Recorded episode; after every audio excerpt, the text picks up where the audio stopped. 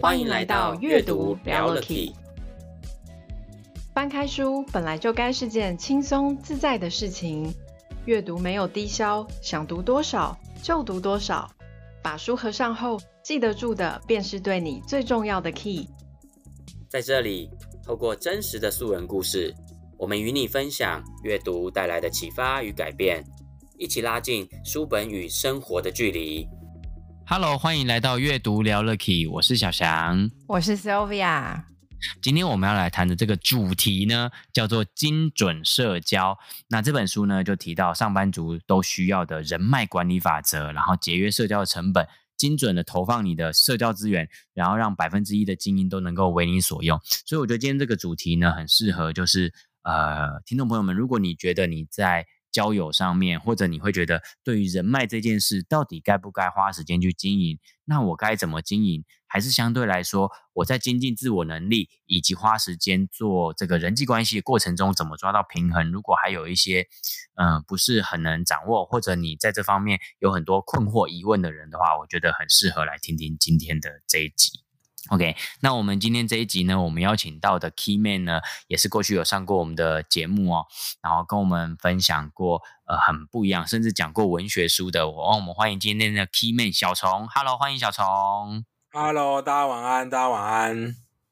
OK，那我想说呢，可能小虫他上一次上我们节目呢，也有一段时间哦，所以再跟大家稍微介绍一下，小虫呢，他是在我们的这个台中的。房仲业呢，在有巢氏，他是我们台中地区的这个冠军团队的经理，那本身也是台中区大圆满团队的行销长啊，所以他自己呢，在整个行销上啊，或者是业务以及所谓的这个人脉啊、团队带领上面，他都有非常棒的这个实战经验，他自己也是持续不断的都有在自我学习，那我觉得这个是最难能可贵的。今天很开心又邀请到小虫来跟我们分享《精准社交》这本好书。那时候还有另外一位我们今天的来宾呢，一直还没有出声音的，就是我们的 Sylvia 哈。对，他有没有觉得，还是大家觉得没听到他声音，也觉得还蛮习惯的？没有，你讲话很快，我没有地方可以，你知道插进来。OK OK，我今天比较迟缓一点，就是刚刚刚刚小翔的介绍，我就是重新又就是 refresh 一遍对小虫的印象，然后我就觉得小虫其实已经是这么会，就是在业务上面已经非常表现卓越的，为什么还需要看这一本《精准社交》这本书？我觉得你自己都可以写一本嘞。好像是齁哦，首先是因为哈，我发现人一天就是只有二十四个小时，你快要睡觉、洗澡、吃饭，你可能只剩下十几个小时，然后你又要做你自己本身的工作，像我们业务工作，以我们不动产经纪人来说，你要开发，你要带看，你要做产权调查，然后你还要做很多后续的工作哈，那导向成交、创造业绩以外，其实你其实没有太多时间可以去做所谓的。有效社交这件事情，那很多时候你会发现说，很多人会去参加一些社团，或是参加一些活动，但是就就跟你说啊，我的社交能量好好低哦，就觉得哦，好不想去，可是又为了啊、业绩或为了订单或为了他的生意呢，他就要花很多时间去做这事，那你就觉得说哦，那那他到底我们就算是。既然你都觉得社交它是为了业绩，那它是不是就是可能是工作的一部分？那既然是工作一部分的话，我们更应该讲究效率啊。所以说，就真的是我觉得非常重要，因为我们下班以后，哦，正常来说可能就是两三个小时时间。那这个时间你既然都已经牺牲掉陪家人或是做自己喜欢做的事的时间，那你就应该更精准的去开发跟探索哪一些领域是真正对你的。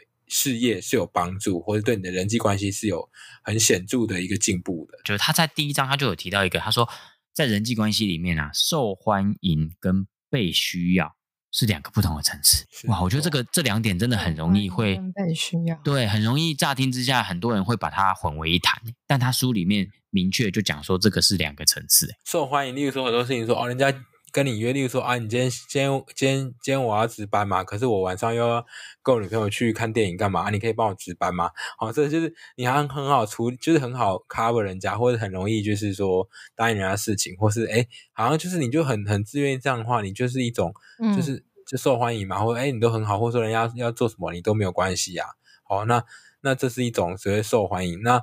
被需要是说，哎，我很多事情我就非你不可哦，这件事情只有你可以办。那如果你不答应的话，那事情可能开天窗，或是他可能就真的要另请高明，可能就会让这个案子变得非常的呃麻烦或拖延的话，这个才是被需要这样。所以说，哦、呃，这个这个就是我觉得受欢迎的。层次比较低，它就属于比较一个算是基本啊那种有没有顺手帮一下的事情这样。那这个你如果都很容易答应人家，嗯、你就很当然很受欢迎啊，对不对？那被需要说哇，这个这个事情在这家公司通常只有你可以来主持，或是你可以来 handle 这个案子。那那这个部分你就是被需要嘛，或是你的客户就是很依赖你的结算能力啊，或是你的像是我我的话，我就是说分析能力这样子哈。这个就是被需要哈，所以是差在这里。哦，所以这两个字原来跟字面上的定义好像不太一样。我原来只看受欢迎跟被需要，我其实感觉是相反过来的。可是这本书里面讲的受欢迎是那种其实是为了要讨好别人，然后自把自己当做工具人，然后借此让自己好像在同才或者在公司啊，在团体里面感觉很受欢迎，因为大家好像都喜欢找你，然后。然后请你帮忙，可是这种其实是把自己当成工具人，然后做一些呃，可能就是零碎的帮忙别人的事情。可是你说的被需要是那种在公司或者在一个团体里面，它是无可取代的一种价值，是这样子吗？是就是他在书里面的定义。哦，对，还蛮特别的。就是说，嗯，其实我这样讲，其实那个受欢迎的东西是容易被取代的。就说，哎，其他人其实也可以做的事，嗯、只是因为你比较好过，你比较好瞧，哎，对啊，其他人就比较，哎，我不要，我晚上我要顾小孩，啊，我不行哦，我要去打高尔夫球啊，干嘛？就是都有自己的生活这样，啊，所以是差在这里这样。那被需要的话，当然就是说，你的东西是有层次，是有难度，只有你能做的，对，有点 level，其实不是每一个人都可以胜任的。对，这个时候你就会有被需要的这个这个这个部分。听到这边呢、啊，我有一个我觉得好像可以比较，是不是可以这样理解？就是假设今天呢、啊，我有一件事情，然后我当我想到 A、B 两个人，好，可是当我想到 A 的时候，我会觉得说，好吧，那我问问看他可不可以。那 A 其实在我心目中，他就只是一个受欢迎的人。可是如果我想到 B 这个人的时候，是觉得不行，我这一通就一定要邀到他，我一定要把他邀到，我一定要成功的邀约到他，我一定要成功。那就 B 对我来说，其实就是他被我需要，而不是邀邀看或者问问看，就不是受欢迎，他就是被需要，是这个差别，对不对？对，例如说受欢迎就是说他不不 OK，你会做什么？马上打下一个，找下一个嘛。对对，就 是这种概念。被需要是哇，我要找下一个，天哪，我要再从茫茫人海里面找到下一个，其实会让我觉得哦很烦这样的感觉。我跟你讲哈、哦，这个受欢迎是打给他不行，我就打下一个。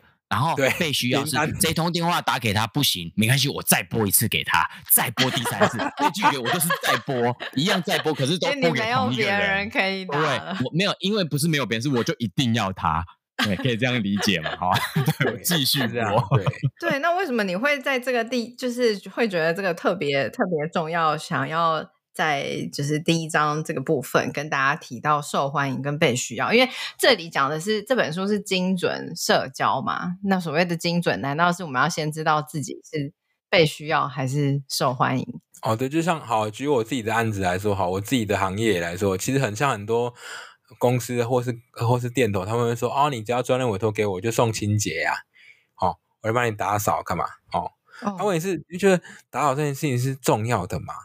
因为一一次清洁，就算是很厉害的清洁公司去五六千，好，给你一万，你一定可以处理好。嗯、可是我们。嗯”重点是我们帮你成交卖掉的价格，让你获利，那一定是两三百万起跳。以现在房价来说，如果你放的时间没有太短的话，对，那孰轻孰重其实是很重要。那那你说送清洁这个事情就是受欢迎啊？为什么？我我觉得哇很棒哎哇，你没有送清洁，然后给你专人委托。啊，像这种客人相对对我而言是肤浅的，对啊，比较肤浅这样。啊，对我而言是我可以给你正确分析，我会给你一个真的很完整的报告，说你的房子建议怎么卖。那我们从高开始卖，嗯、那。如果说价格上不行后，我们可以开始调整。那我们可以因应时势做什么样的变化跟行销策略？这个才是你的所谓的被需要。他应该是需要这样的一个房仲，而不是会送清洁、会帮你顾门这样，然后还帮你浇花那一种。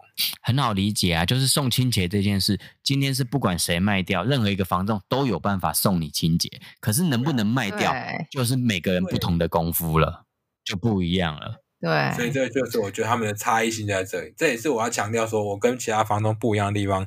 那我们如果说，呃，我是真的要成为一个被需要的话，他好像有提到一个有三点的定位法，对不对？他他书里面的内容是说我是谁，第一个我是谁，第二个是我可以提供什么，好，第三个是我需要什么。好，这个就是第一个你要知道这是谁，嗯、这个就是定位哦。定位最近就是哦，这两个是在那个。就是中国的那个所谓的知识圈跟商业圈里面，其实蛮流行定位。他说，你要知道自己是在哪里。例如说，你在市场上的定位，你是属于第一名的大厂，还是第二名，还是第三名，还是第四名？那战略都有所不一样。那你在公司，你什么样的定位？你在这么多业务员里面，你什么样的定位？所以定位就很重要。所以我是谁，关键在定位。就像我来说，我在台中房东业来说，我一定不是那种长得很帅那种，然后会让人。让女生就是很风靡，然后会想要找我看房那种。我靠的是实力呢，对啊，就是说我靠。你意思是说，你不会自称自己是台中房仲的金城武这种，你就不会这样讲嘛？对，我就感觉对我而言，我觉得我不喜欢让人家觉得广告。但你可以说你是房仲的这个周杰伦，因为很有实力，这样对不对？呃，这我也不喜欢用。我觉得个人品牌应该打自己，所以我应该很记得我介绍，我就说我是赖小虫，我不会说什么赖小虫，对，房仲业的赖小虫，北屯什么。什么说金城武之类，我觉得这样都不行，所以定位很重要。所 以你这是你自己，这是定位哦啊。嗯、再来是我可以提供什么？哦，我可以提供什么样的价值？像很多人对啊，像很多人就说，就像说呃，长得漂亮或长得帅也是一个提供嘛，因为他提供人家一个好心情嘛，对吧？嗯、就是说来跟你看房子，哎，觉得还蛮开心的这样。当然卖房子，呃，以房东来说，这样的选择是不理智的啦。对，这样子就是说，它就是一个提供，你可以提供什么样的价值嘛？然后第三个是我需要什么，所以你这个三点定位法如果抓出来的时候，其实你可以很清楚知道说，今天你去一个团，你去一个活动，去个聚会、宴会，你可以给出什么，然后你需要什么的时候，你就可以找哪些人去交换这个价值，这样子。嗯，它就是三点三点定位法是这样写。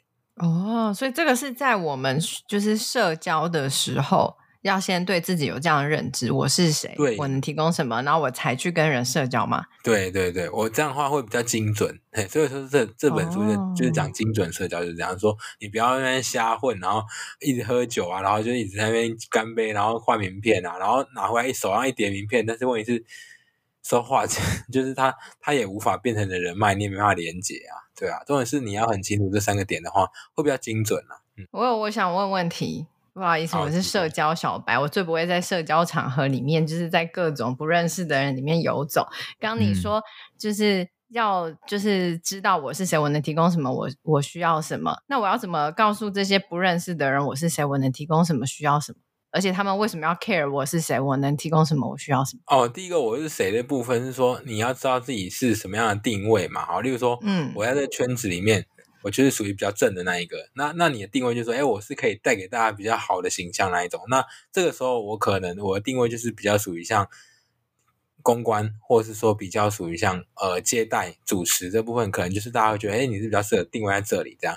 那接下来又考量到你的表达能力，像我们公司就或是有一些业务，他真的很害羞，或者说真的很不喜欢跟他讲话。那我就好奇啊，嗯、那你知道怎么当业务？可人家还活得好好的，为什么？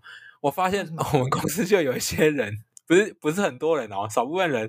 哎，他平常他看到我就学长好，学长好，哎，然后就好，然后哎要走了，哎，学长拜拜。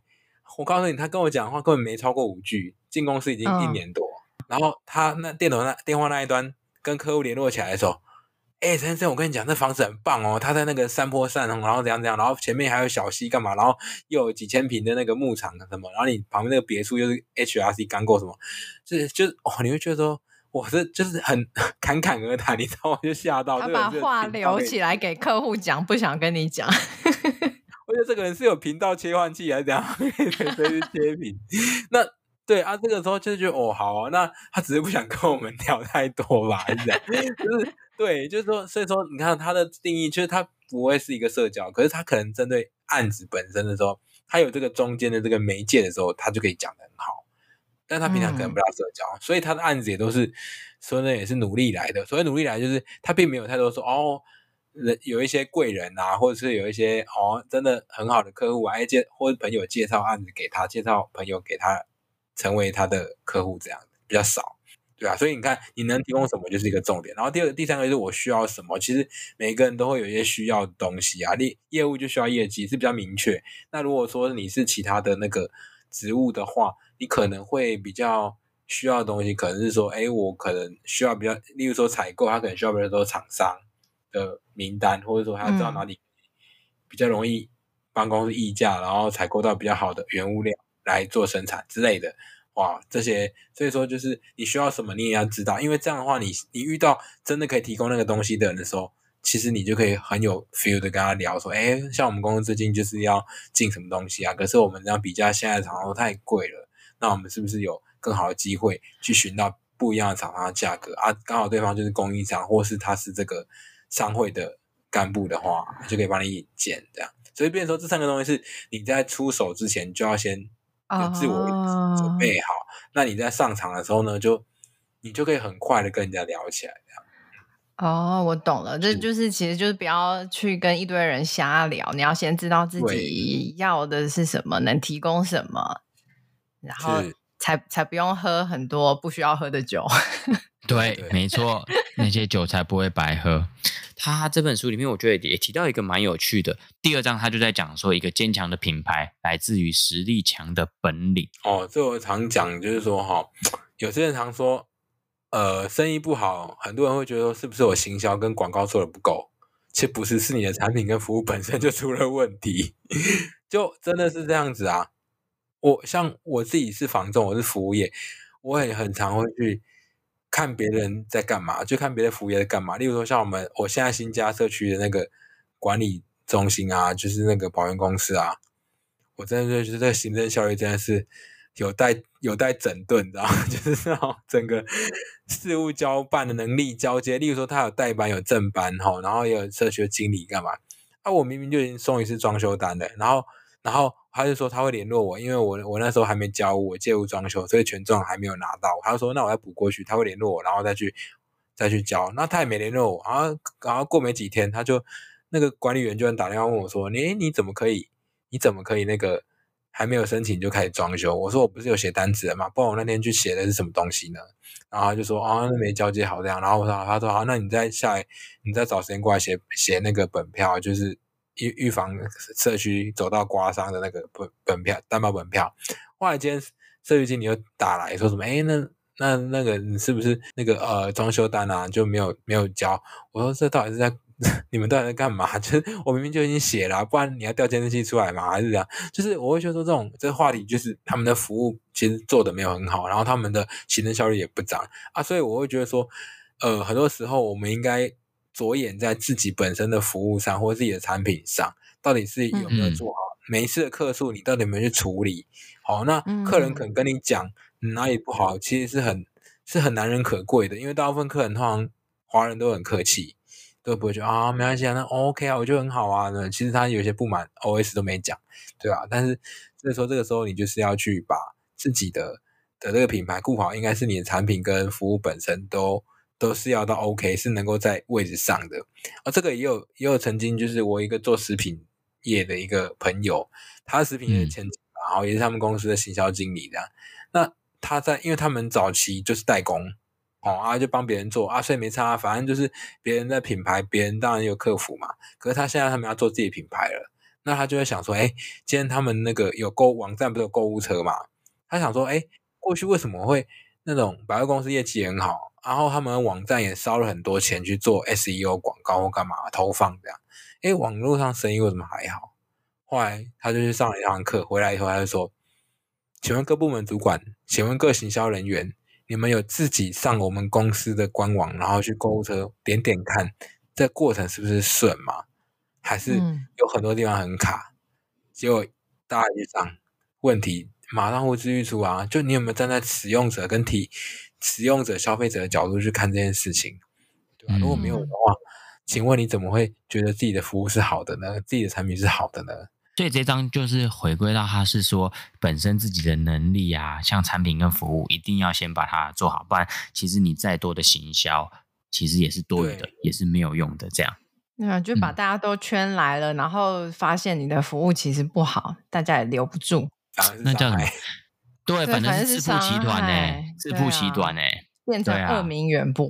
对啊，所以这种情况就是说，你一定要把自己的品牌给顾好，就品牌就代表你所有的一切嘛，哦，就给人家外在感受，就跟我们之前讲那个善待别人也不委屈自己那个白宫社交秘书那一段讲，就是说感受这种东西是很直接的，就是别人可能忘记你说过的话，也别也可能忘记你做过的事，可是不会忘记你带给他的感受。品牌就是一种感受，对，就哎，我对品牌，你听到可口可乐什么这样的感受，你听到肯德基什么样的感受，其实是很清楚的哦，对吧？你未必能够用文字描述出来，可是你内心是很清楚这这些品牌带给你的感受。那书里面还有讲到一个我比较好奇，他说主角光环是每个人都要去追求的。他这个是在讲什么？所谓主角光环，就是说你不要觉得说，呃，你只是。一个所谓的幕僚，例如说哦，像公司的会计人员，然后财务管管理人员或者 H H R，他都会觉得说，好像他不是主角，因为生产跟行销感觉比较在前线嘛，哈、哦，嗯，那就是说，所以说他是说，重点在于说，你要你要把这个事情，就是说，哎，我今天是我今天把我这个环节做好了，是有助于公司整体的进步跟跟那个，而不是说哦，反正我就大家就推脱啦，然后在公司就是社畜，反正就是 每天就是做好这件事情，然后领薪水，然后。就把事情会变成说有做就好那种程度，所以我才会说，我在我的说法，我就觉得这个就是有做就好是一种最基本程度，就跟安静离职有点相同概念，就是说我只要把我的工作做到基本及格，不会被废掉，然后我的贡献度也就停止于到这里了，我不会再更花更多时间精力去为公司付出，或是再去为案子再做更多努力这样，好，所以这有做就好，然后再来就做好。啊，就像我的话，我希望是能够做到最好。我每次都会觉得说，我们其实我们的服务跟案子还有很多检讨的空间，而不是贺成交以后就啊领了钱没事这样。我觉得应该还是有很多机会可以再进步啊。所以这就是说，主角光环是这样说，你应该要致力于说，呃，自己是这个团队一份子，是一个很重要的螺丝钉。那你也应该，当你把自己的部环节给做好，还能够支援其他人的时候，这个时候你就像是主角一样。对啊，就不是只是一个、哦、一个没，而且不能小看自己做的事，对不对？就算你不是坐在前线的业务团队，你其实也可以在你的岗位上把你东西做得尽善尽美，甚至是做出匠人精神。没错，这样你就会是主角。这就很像那个江振成的那个工作美学那本书，没错，嗯，很棒。嗯、那本书我也觉得好像很厉害。就我我听到很多人分享，因为我认识很多餐饮业的老板，那一天。签书会他们都有去嘛，然后我就东听一些西听一些，我还没看过书，我就觉得我已经看完书的感觉。因为他们是在，毕竟就是前线餐饮业的老板，然后特别有感觉。其所以就是我们每个人，不管在团队里面的哪一个角落，其实都要把自己。当成是主角一样的去努力嘛？那书里面是不是还有提到说，为自己创造这个主角光环，是不是还有三个方法、三个重点可以去来创造自己的主角光环？他有三个重点，然后第一个他说，永远可以逼出潜能的目标，就是说你就是可以把你的目标去定出来说，哎，我应该往更好的方向去前进，哦，就不是仅止于说及格啦，好，这个就是。永远可以逼出潜能的目标啊！第二个就是说，你要先明白自己的才能，你才可以成就自我。所以说，是不是适合这个位置，或者说我是不是能够在这个位置上把事情做好，这个是自我观察是很重要的。因为我发现很多人就说，哎，反正这工作我能够做，我做得来哦，就 OK，我就继续就是这样做。那我也不会觉得说该做到多好这样。那是说，一旦重点是说，你如果明白自己的才能的话，你就可以在这个方向做到更好。你这个这个部分啊，你可以把它做到更好。就可以成就自我，然后相较于付出更重视结果，就是说，哎，我在这个位置上，我到底为了这个这个整个团队这个在这个部分的绩效啊，带来多大的好的进步跟好处，还是说我只是付出，我就一直做一做，我觉得我很辛苦，哎，我又为公司做很多，可是相对啊，结果嘞，就是结其实结果论，像以这种，我发现这种在中国的企业家，他们其实结果论的那个比重，是比台湾企业家来的重啊。对啊，那我觉得结果是相对是更重要的。嗯。好，那再来，我觉得有一个很有趣的地方，你有讲到一个就是个人的部分呢，那我又可以分成线上的我跟 肉身的我。为什么还会有肉身的我跟线？一般我们讲虚拟虚拟身份跟真正的我的这种差别吗？然后，然后这个是这两种我到底是怎么样？然后还有你说经营线上的我到底应该是要怎么经营才对？哦，所谓线上的我跟肉身的我，就是线上我会给别人看到我的形象嘛，就是人家所谓人设啊。可是我发现这几年人设很崩坏，哦、所以 线上的我是经过设计的那种人设，然后肉身的我是真的我是这样的吗？例如说，例如说我回我回到家以后啊，我洗好澡以后，我可能就会躺在沙发上像马铃薯一样，但是我在线上不可能有这种形象被他看到嘛，他、啊、这个就是非常呃。比较没有关系的肉身我跟线上我的分别，可是如果说比较有，当然像明星他们就是经过很很高高层程度的包装跟设计，那不一样啊。所以说，那线上的我我应该怎么样呢？我应该分享我的生活，然后我应该做到说，让大家觉得是哎，我应该把我的我的优势可以去扩大跟发挥，然后找到共鸣的人哦，让他们可以认识我的时候就可以知道。我可以提供什么？对不对啊，对，他们需要什么？这个东西就是刚刚前面讲的一样，哦，我就可以提供这些东西。那他们就会觉得说，哦，那我就可以，例如说，哎，我常在福人社或校友会或干嘛，哦，他们就说，哦，那我应该对社团的组织是非常的有有研究跟琢磨的。那如果他们现在创一个新社团，他就会来讨跟我讨论说，哎，那你觉得我现在创什么什么社团？那我应该注意什么？我的人员啊，我的资源从哪里来啊？然后我们主轴是什么？然后我们活动应该怎么安排？各方各面就会成为一个哦，所谓线上我的一个模式，就是说你因为你成就线上我，就是让大家知道说我我可以提供什么嘛，对，好，那你就会对接到人家需要什么，那这个时候线上我觉得这样，啊，肉生我的话就是你在线下生活，线下生活就是说除了自己，除了休息的时间之外，你在外面无论在公司或者是外面社交都会遇到别人，那时候你应该做到什么样的肉身？我是让人家觉得说。我跟线上我没有差太多，没有两个人呐、啊，两个人那太扯。就是说，至少是哎，我可能在线下来说，我可能比较亲切啊。线上我可能会因为我如果喜欢经营什么专业 YouTuber，或是说一些像像我在拍抖音，有时候会拍一些比较呃专业内容，我可能就不会嬉皮笑脸，可我试一下，可能是真的很轻松这样。哦，对，就是线上我跟肉身的差异。你可不可以跟大家分享一些，有的人在经营线上的我的时候，可能会有一些比较错误的经营方式？哦，他书里面有讲到，他我先讲一下他书里面的，然后再来讲我自己觉得的。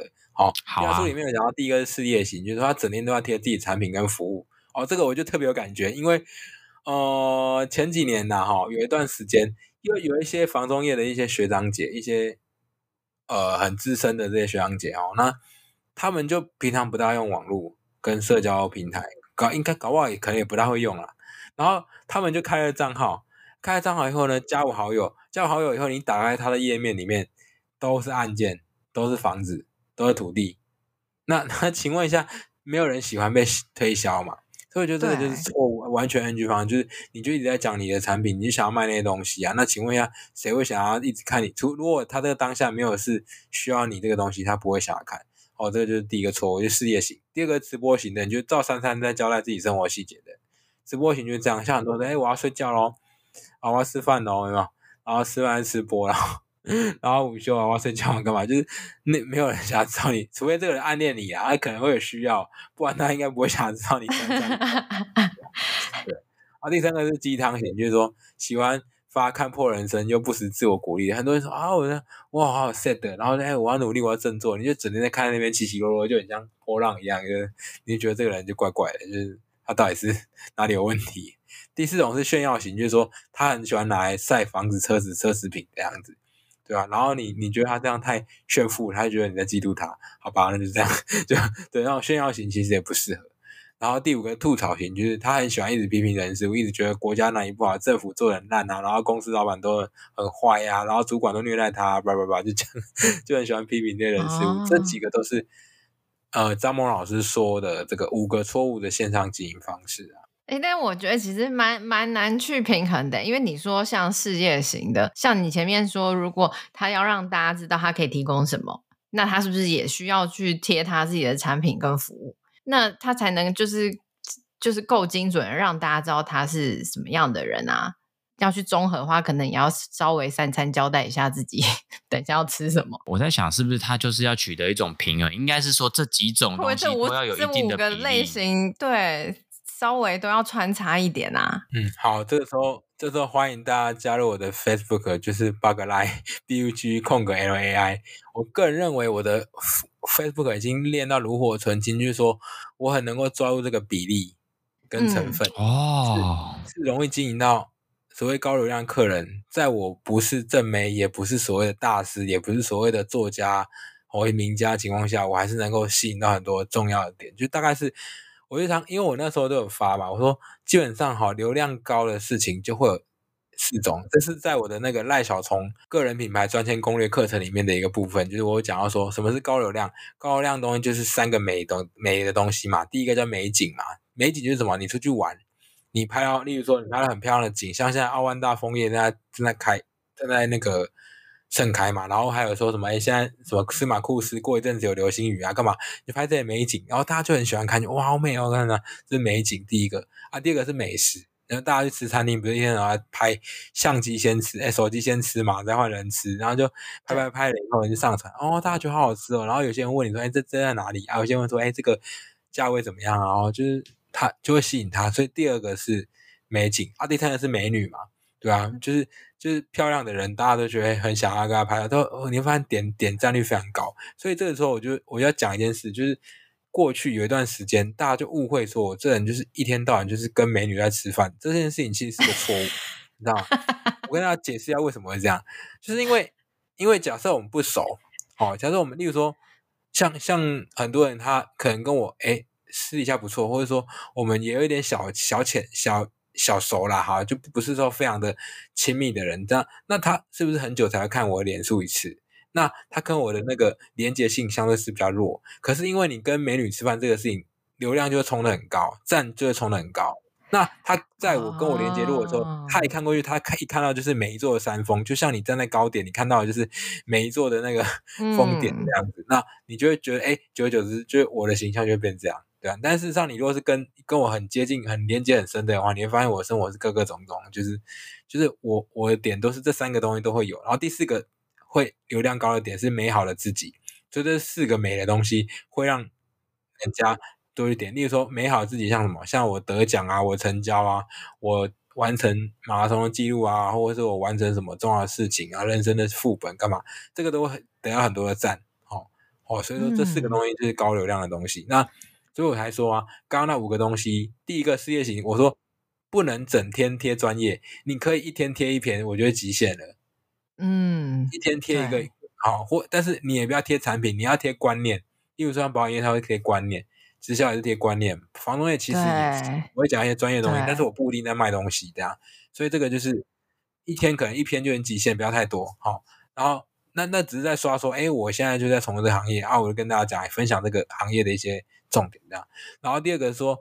三餐交代生活细节，嗯、我觉得生活细节是这样，如果没有很重要的事情，就不用交代了。例如说，我现在今天去哪里玩，或者今天去开会，或是怎样。那是像我在社团开会，我会打卡，是因为我要让这些呃我们的受众都知道说，哎，我们现在很认真在经营这个社团啊。如果你是有志一同，你可以来参加，或是呃或是相关的人，其实你可以，我我是在吸引他们参加。那那开会也不过一年几次而已啊，哦，所以那个就不是照三餐。那你生活细节要分享，可以挑有梗的，对啊，就是好笑、好玩、可爱的。所以像晒小孩也是一个骗赞很好的工具啊，对啊，这就我们很多同事很喜欢用。然后再来就是说那种很好笑的一些画面啊，在路边的一些很好笑画面，那个也是骗笑脸的工具啊。哦，那所以说越有梗的发就可以了。那至于说什么？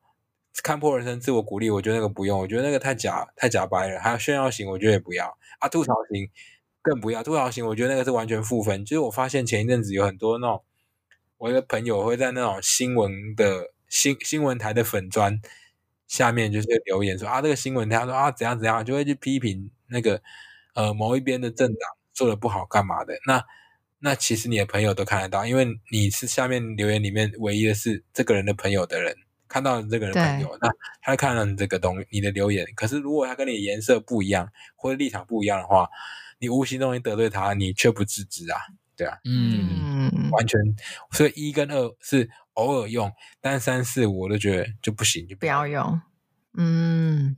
哎，我觉得今天很开心哦！这集节目里面，小聪其实他在跟我们讲这个精准社交的部分啊，其实他也帮我们 focus 在某一个领域。因为我觉得现在的人啊，在社交面真的有别于过去可能二三十年前的呃上一辈人的社交。上一辈的人的社交很多真的都局限于是面对面的。哦，人跟人直接肉身的我对肉身的我的这种 社交。可是呢，你会发现现代的人很长时候是要靠线上来经营自己的品牌也好，或者是说我们的人际关系、人际网络，很多时候是从线上来的。所以今天小虫我觉得很棒的是，有一个有一个点给我蛮惊奇的是，你有。多给我们你自己，包含你自己怎么经营你的个人品牌，怎么透过 FB、嗯、透过线上的社群媒体这个工具来做你的这个社交工具。因为我们是实际有跟小虫这个肉身的小虫有接触过的，觉得他真的是一个很 nice、很温暖、很温暖的一个人。可是没有想到的是，诶，你自己其实，在你的线上，你个人品牌 FB 的。经营上你也这么的用心，而且真的是符合这本书《精准社交》作者提到这些，你都做到了。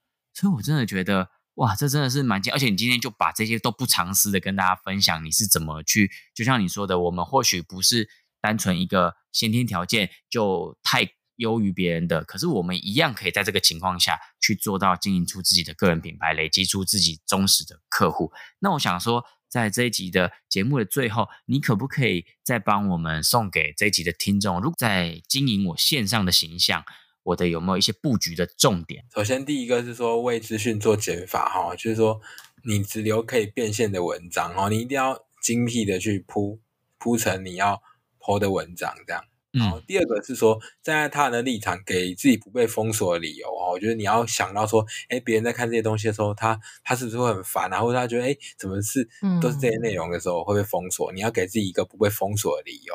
好，嗯。第三个呢，你要把别把自己当回事。这个应该用大陆人的说法说，别把自己当回事儿。当回事儿。对。对，就是说，你你应该就不要把自己当当一件事，就是说，不要觉得自己的很。呃，好像是很了不起，或者说自己很重要，干嘛？重要的是说你要给别人的东西是你的专业跟价值啊，哈。其实你自己本身应该承载这些东西是比较重要哈。OK，嗯。然后第四个是说，现在资讯爆炸的时候，就是注意力会比较分散，你发文要懂得克制，就是不要太腐烂这样然后。就是说，所以说你要你要懂得说，哎，这个时候我应该怎么样精辟的去发文这样啊，不要说哎就发一堆文洗版，然后。也没有太多实质的意义哈，是这样子哈，大概就是这四点是线上形象的布局重点。哇，我觉得这四点真的非常非常的受用诶，因为真的太多人现在会利用线上的方式来做各式各样的行销，或者是自己人脉关系、人脉人脉关系的这个拓展的部分。但的确，我们都需要注意几个这些要点。